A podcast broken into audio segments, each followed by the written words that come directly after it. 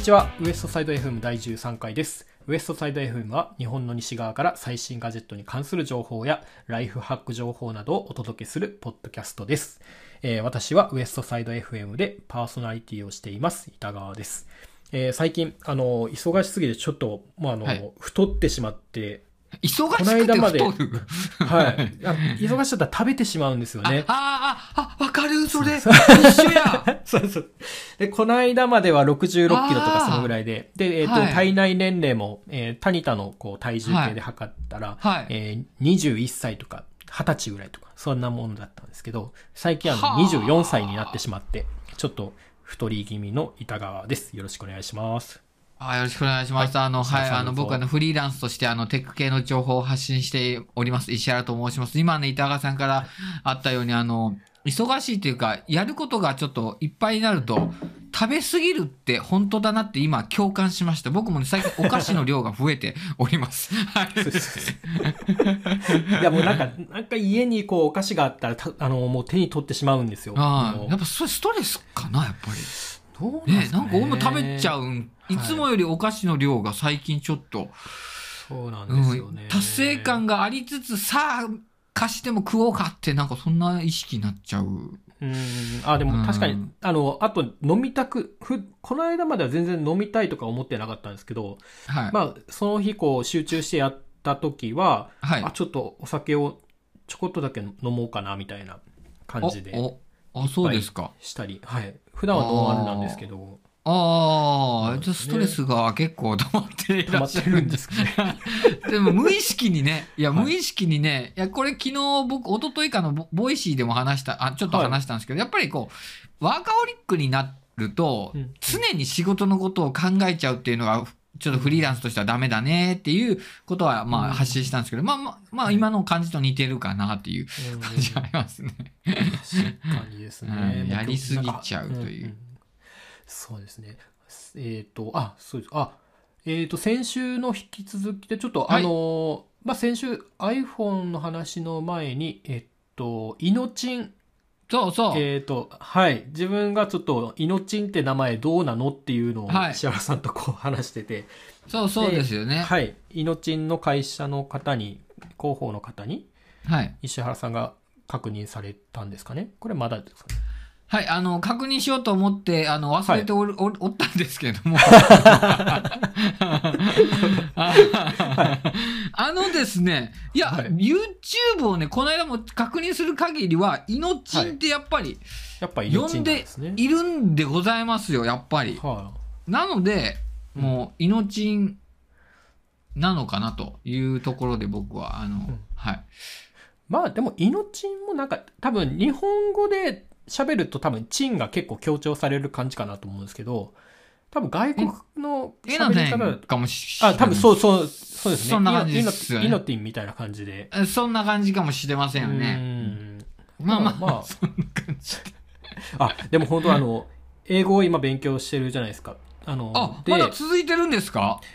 あの、えはい。1月に入って、でもまだはい5回ぐらいです。やってるの。もう、あ、でももうちょっと誤解した。すげえ。いやいや、もう、あれですよ。こもうすぐ20日ですよ。もう、よ4分の1ぐらいしかしてないです。はいはいはい。そうだ、もうすぐはい20日だ。はい。そうですねよ4日に1回ぐらいのペースしかできてないんですけど、はい。で、なんか、こういろいろ発音とか調べていったら、はい。あの、日本語の母音って5個じゃないですか。あはいあいうえお。はい。はい。でも、アメリカとか英語の、まあ、英語の母音、母音っていうのは、はい。あの、15、うん11うんそう多いんですもんね。結構多いんですよ。あとかでも、結局、あとか、えに近い、えとか、いろいろあるんで、はい。で、そこら辺で聞き取りにくいっていうのがああ、らしいんですね。まあ、なるなるほど。そうそうなんですよ。母音のその、R の R のとかね。そういう部分がやっぱ違うの、違うのありますもんね。はいはい。うんなんで、まあ、そういったのを考えると、このイノチンももしかしたら、うんイノチンかもしれないし。そうそうそう、イナセン、うん、なんかこう、うん、イナうン、ん。もう発音しないかもしれないね。あの、あのなロサンゼルスのあサンフランシスコからハリウッド、アリウッドっていうような感じで、歯じゃないっていう、うんね、なんかそんな感じの。そんな感じ可。能性はありますけどね。はいはい、ありますありますまだあの来てないので、届き次第私が動画の中で何と言うかをはい。皆さん期待しておいていただければと思います。楽しみにしてます。はい。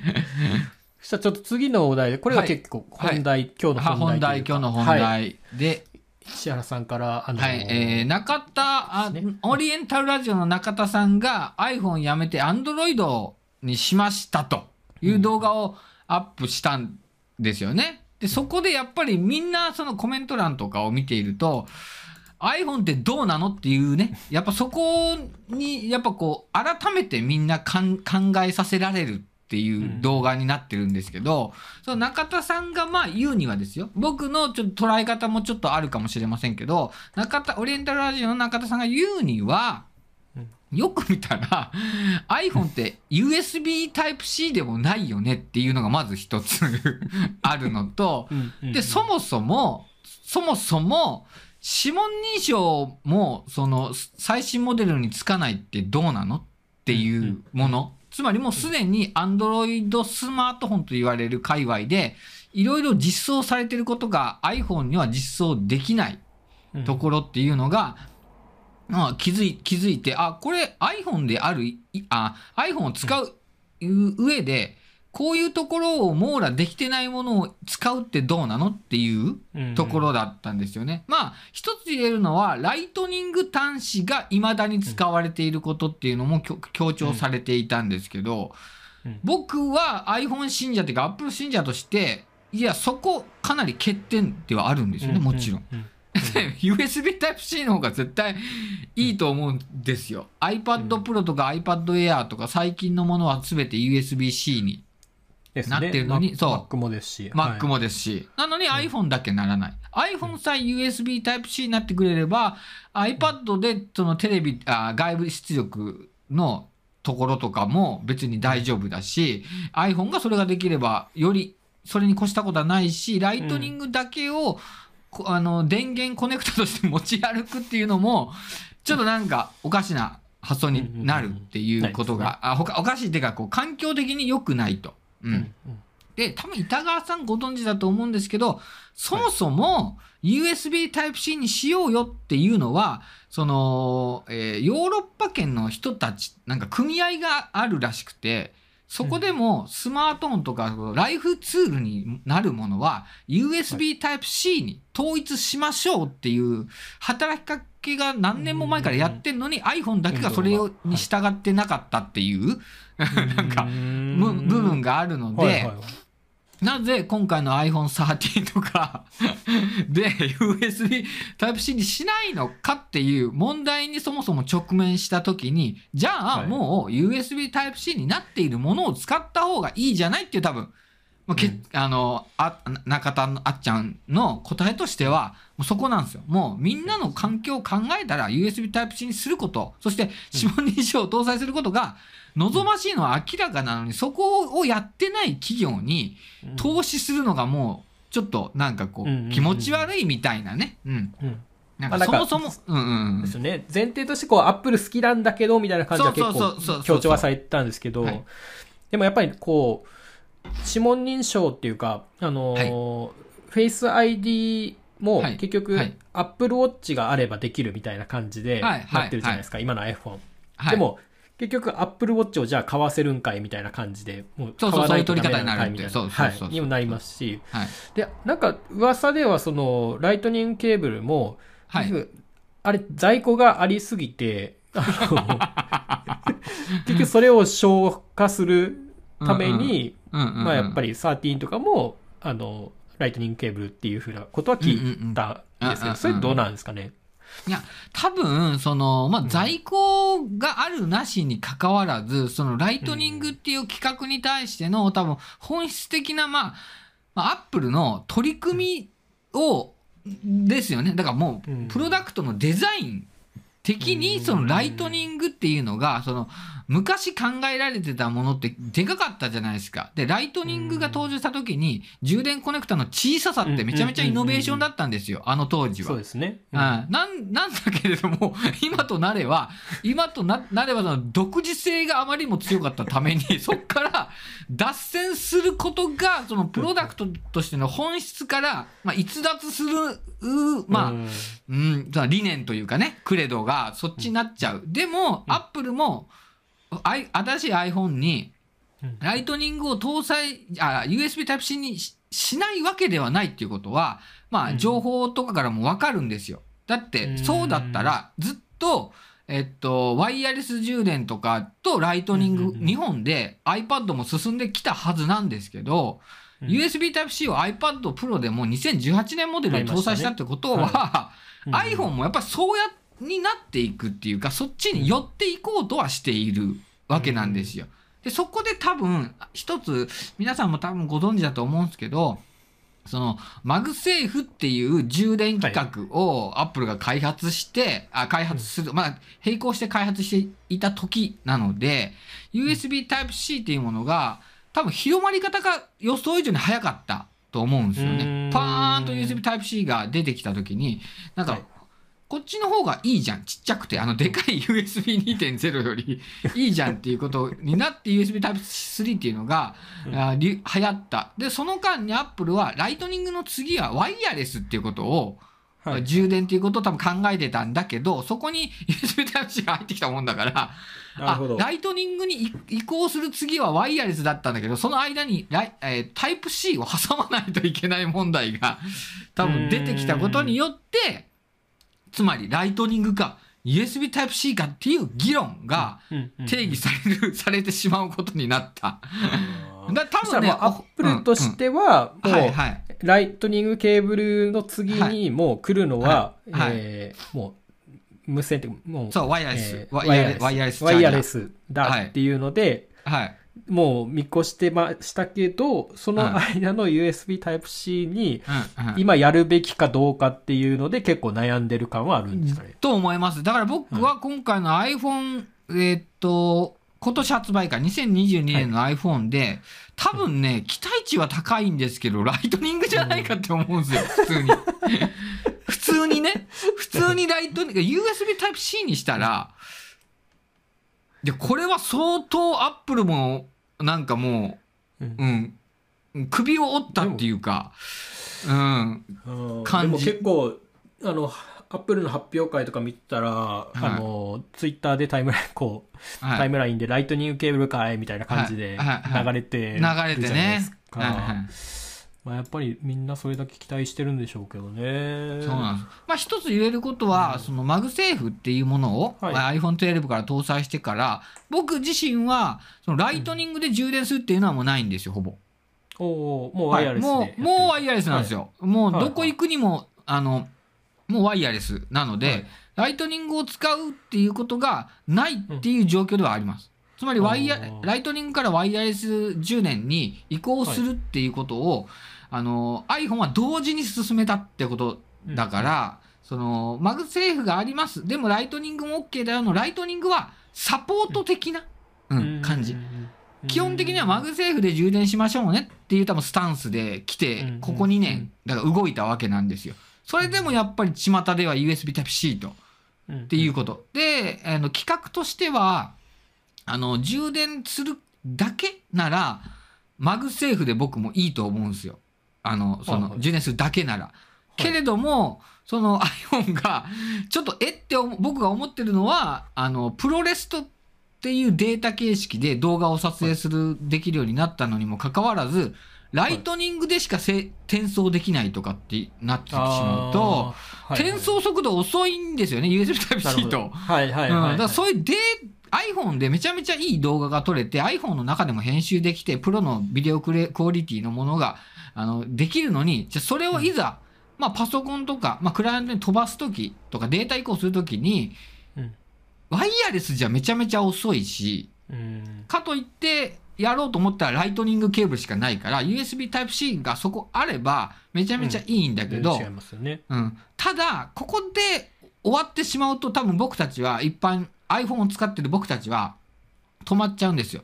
多分、アップルはもう 5G が基本にあるんで、はい。5G のデータ転送をもう先まで考えてて、もうじそのデータ転送はもうワイヤレスっていう部分でもう、またそこまで行ってんじゃないかと僕のと中ではもう、だから僕たちが USB Type-C にこだわるんじゃなくて、アップルはもうワイヤレス環境で全てをやっていくっていう、多分そっちのお方向に寄ってるから、タイプ C が、とりあえず iPad Pro にはつけたからさっていうところで、あの、なんか、その割には結構、そうんうんうんのう、ん。マグセーフの充電器が出回ってないっていうか、あのうん、うんうんうん結局、スマホに付属でついとけばいいと思うんですけど。いいのにね、はい。買わせようとして、買わ、買わ、買わなきゃならないっていうところがね。うんうんうんうん。いや、でもだからそういうところですよ。そう考えた時に、あっちゃんが、いや、iPhone じゃなくてよくねっていう、多分、そういうゴールになってるんですよ。深掘りすればそうなんですけど、でもまあ、多分板川さんもそうだと思うし、僕もそうだと思うんですけど、そのあ中田敦彦さんの動画の中で言ってたのが、うん。アップルの環境の人、Mac とか、はい。iPad 環境の人っていうのが、やっぱりうん。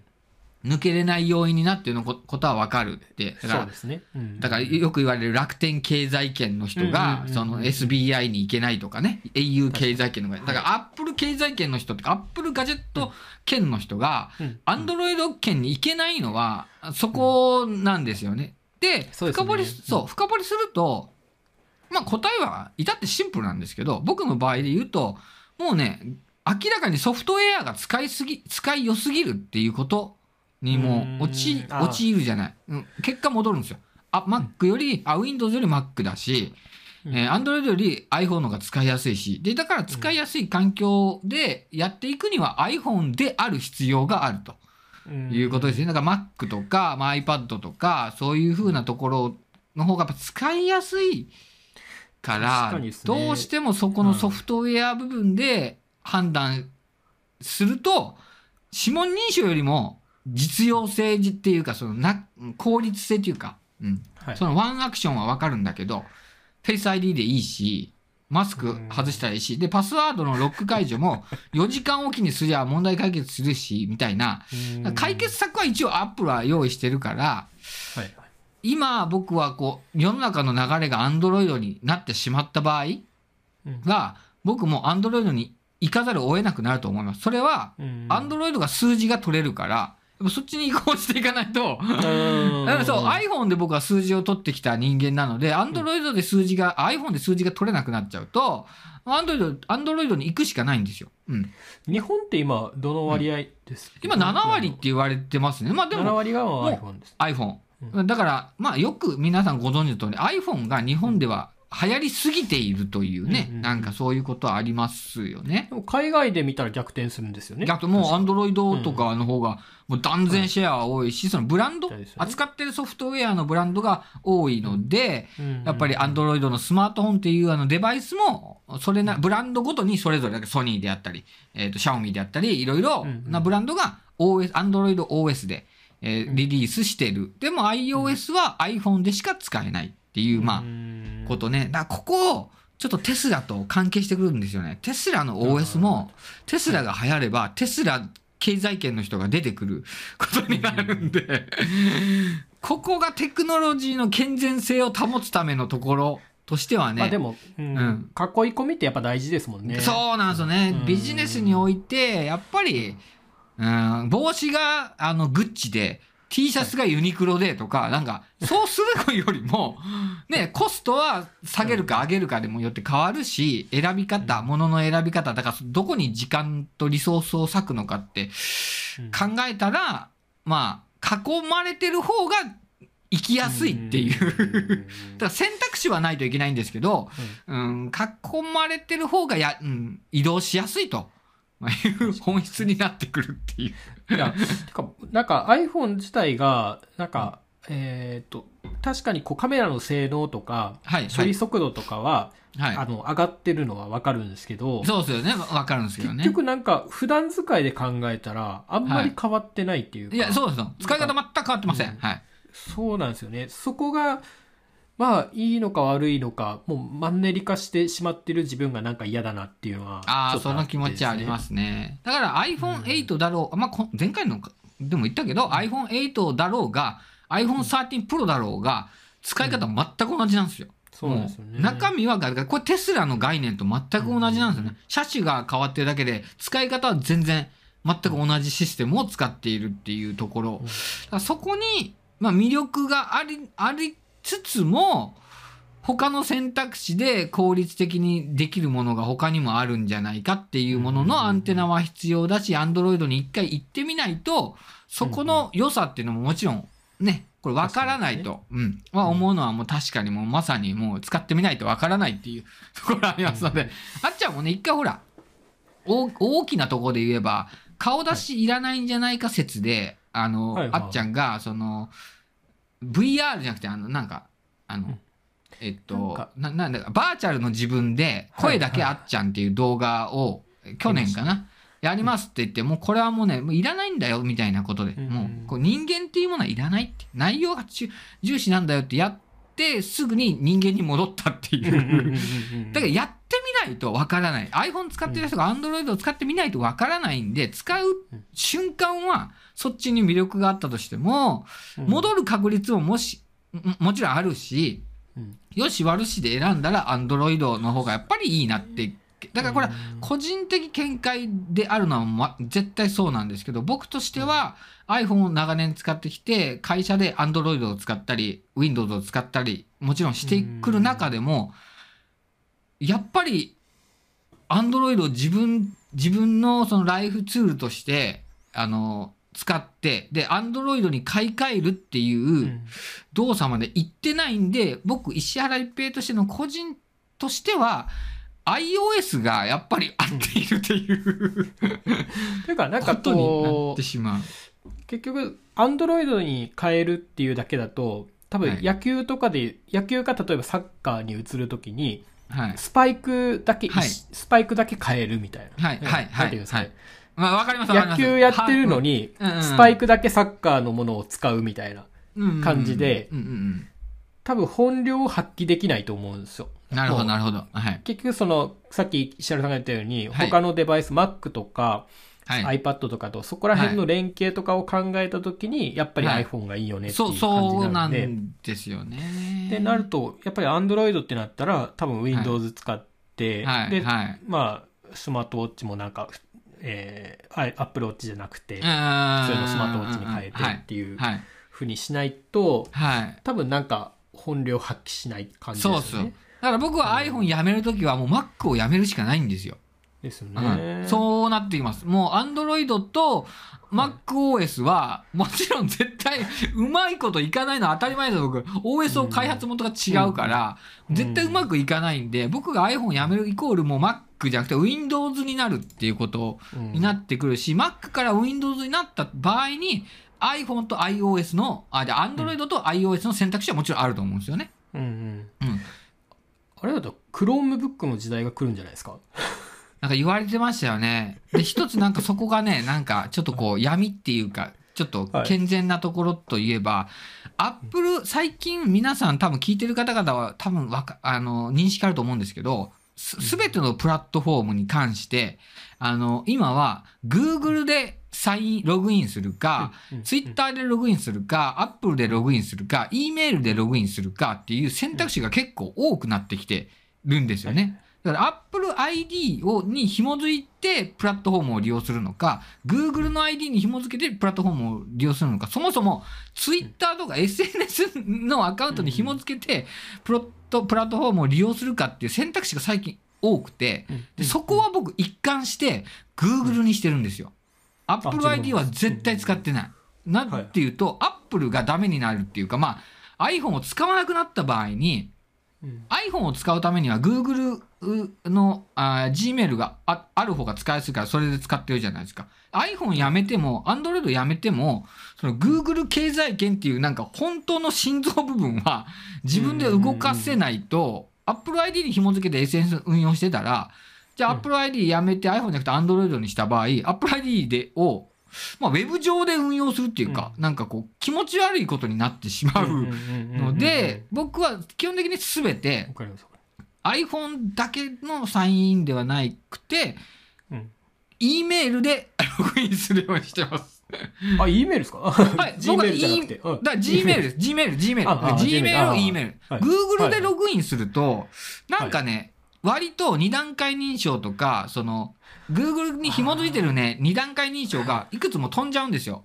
そうなった場合に、ね、そう、Mac でいきなりこう二段階認証してくださいって、はい。Google のそのメールでとか、あ、ピンコンピンコンなるんですよ。だだから基本的にはもうグー Google サインインじゃなくて、もう E メールアドレスでアカウントを作るはいということですね。だから E メールのああを後でもまあもちろん変更できるかわかんないけど、あ電話番号でも登録できるような感じにしておいて、大元のこ個人は自分みたいな。な。だからどっかに完全に依存しないっていうプラットフォームの作り方。多分これ Web3.0 だだったらもうこれ基本になってくるとは思うんですけど、ああ、でも確かにですはねい。なんで Google と便利ですけど。んそう、べ便利なんですけどね。うんうんうんだから俺最近怖かったのがちょっと別にこれ、ちょっと余談なんですけど、こう Google の認証が最近またやたらと2段階認証あですよ。って再ログイン結構最近多いんで、多分情弱性が見つかって今対処してる最中だと思うんですけど、はい。あの一つのその iPhone と iPad、Mac すべてに僕は Google の E メール登録してるんで、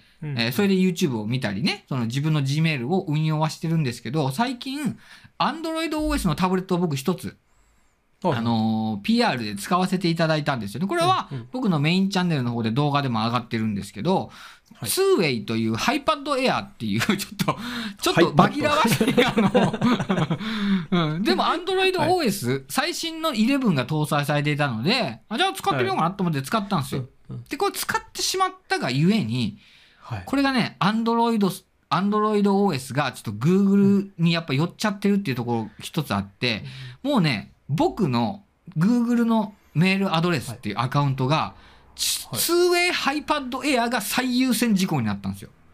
つまり、それで全ての認証をクリアしていくっていう、はい。あの、はい優先順位になって、2way iPad Air を持ってるだけで、それで全ての2段階認証とか、全ての Google の運用は中心でログイン、ログアウトを管理するっていう中心のデバイスになってしまったんですよね。ああ、そしたらもうその iPad が鍵になってしまったって感じですかね。そう。だからもう、す本当はここでは、あの、あれですけども、ちょっとさログアウトさせていただいて、だから Android OS と Google アカウントっていうのがもうほら、もう紐づいちゃってるから、もうそこが優先的だから、iPhone でログインしてるものより、Android OS にガチコーン Google ログインしされてるものを優先されたっていう時点で、うわ、なんかこう、気持ち悪くなっちゃって。ああ、アンドロイドにしちゃうと、やっぱりアアップルとかのガジェットデバイス、iPhone、iPad、Mac っていうのが、完全に使いにくくなるっていうのが、もう明らかにもう分かっちゃったっていうのがありました。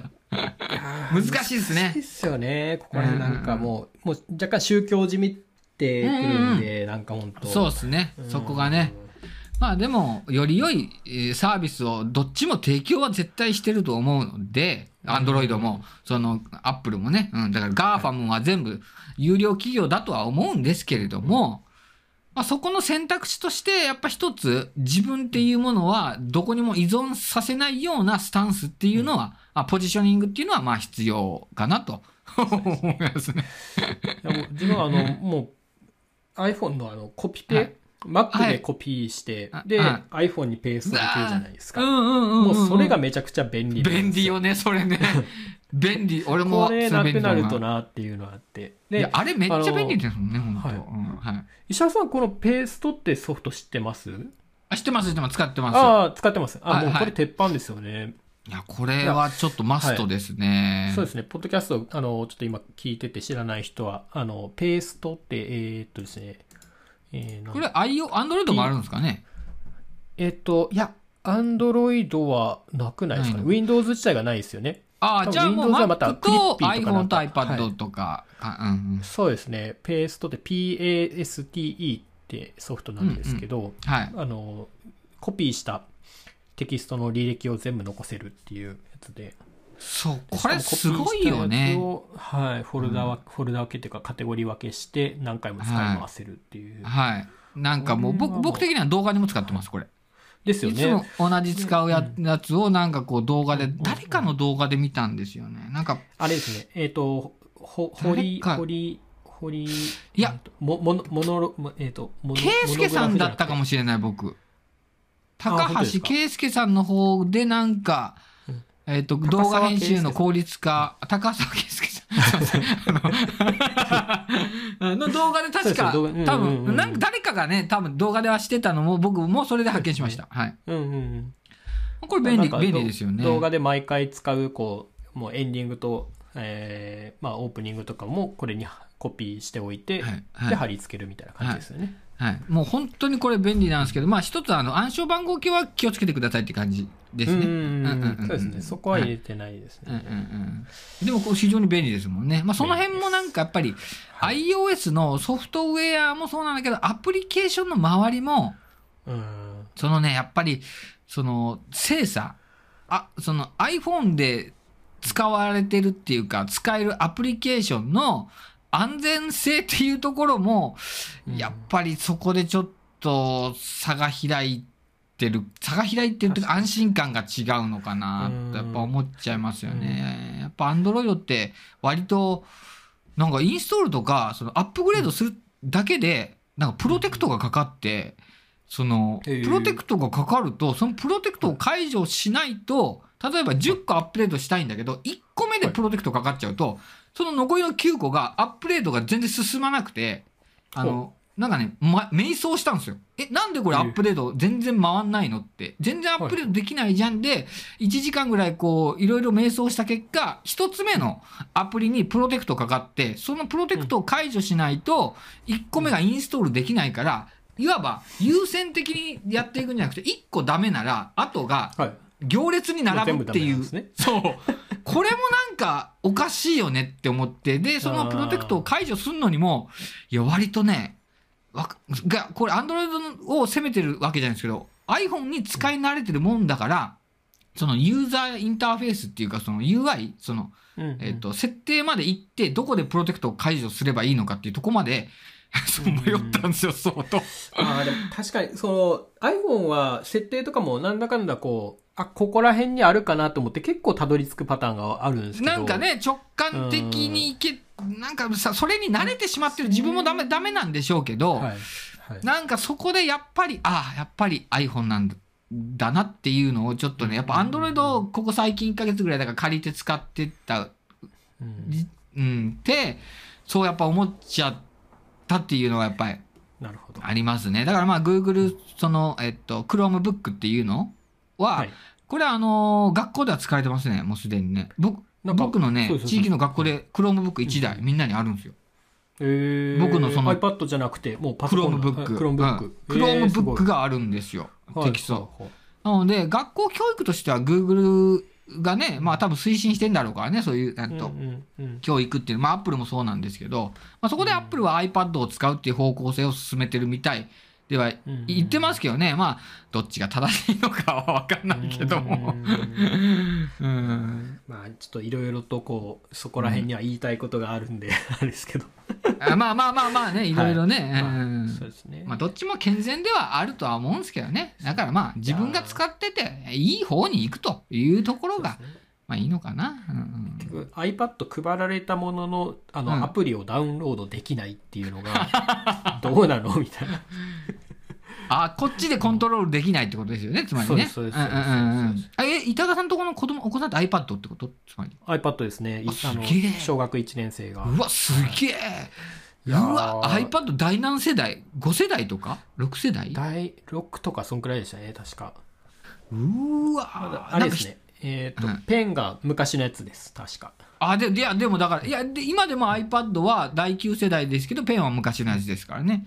ああ、いや、そうですかね。そうです。ん。アップルペンシル第2世代は、あの、はい。エアーとかプロしか使えないっていうああ、でも、稲川さんとこの小学校いいです。テクノロジーが進んでますね、でも。ーいやーでも結局使いこなせてないみたいな感じなんですよね。なんか iPad でうん。こうこう絵とかもちゃんと描いてってすればいいのにああそのソフトがばいいないないんですよ。あのああ、なるほど。だからこれを使ってくださいっていうソフトだけしかインストールされてないってやつですか？そうなんですよ。だから有料でもいいのでもうこっちでこう払って買わせたいのにそれができないっていう。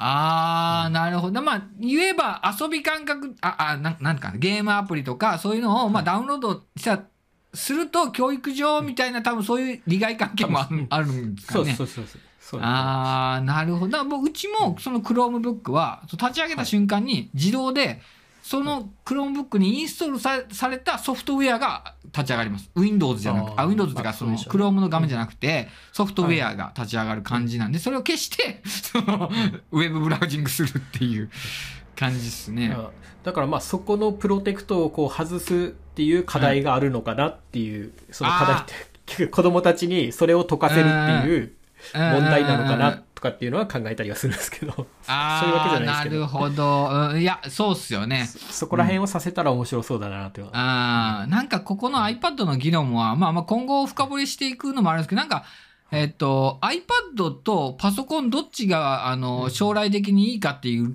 ね、問題もあるらしいですもんね。やっぱうんり、パソコンっていうのが、やっぱ何でもできるから、タブレットよりはいいよねっていう、やっぱりそういう層もいるし、やっぱり、あタブレットになっていくからそっちがいいよっていう層もいるらしいから、うん、どっちまあがいい、でもうん、パソコンの方が自分はいいとは思いますね。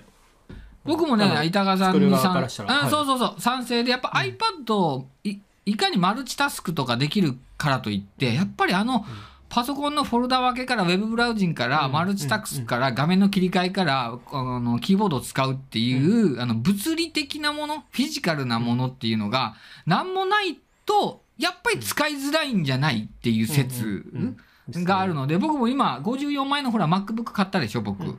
はいはい。あはい。あれこれね、結局使ってるんですか、あ、これをね、もう今、もう完全に、あ、はい。いや、あの、動画編集は iMac なんですけど、もう完全に動画編集以外は、もう MacBook Pro 5 14インチにしだして、おで、はい。今までは iPhone とか iPad を持って行って、あ打ち合わせとか。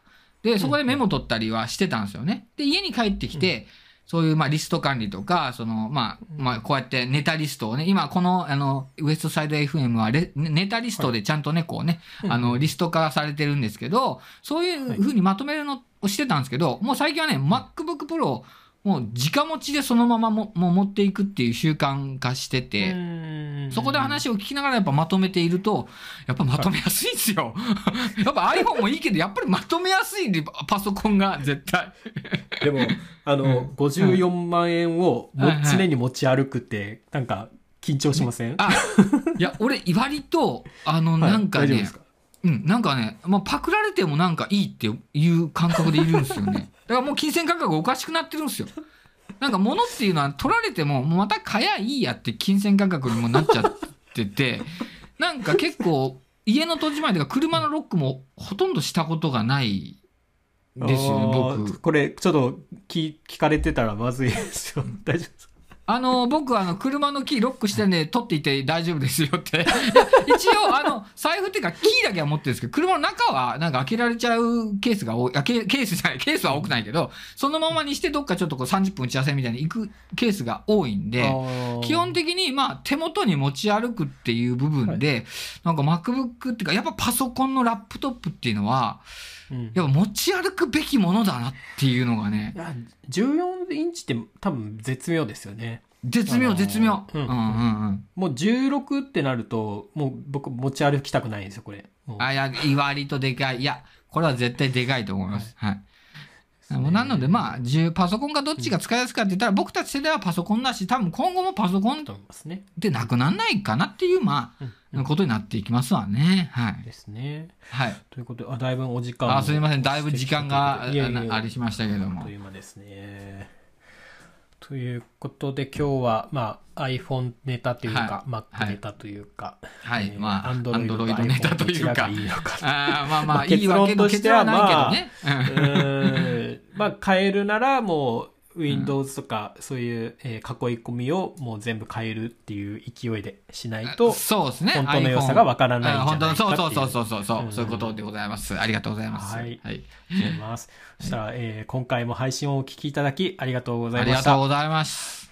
ウエストサイド FM, FM では、えー、ツイッターもやっておりますので、ぜひフォローをよろしくお願いします。はい、あー、えーまた番組への、はいはいはい。はい、番組、はい、はい、すすみませんはい。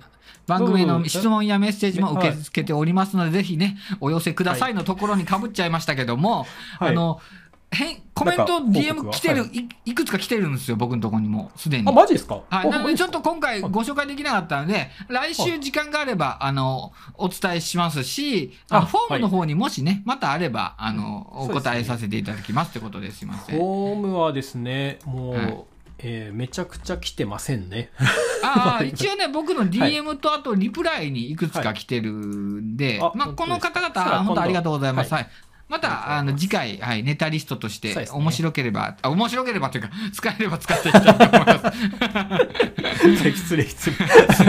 あの、コメントありがとうございます。あ、直に僕が返信しますんで、あのその方々には、はい、はい。はい。またちょっと、はい、配信で読ませてもらえればと思います。はいありがとうございます。はいそしたらまた次回はいお会いしましょう。お会いしましょう。ありがとうございました。はい、失礼します。失礼します。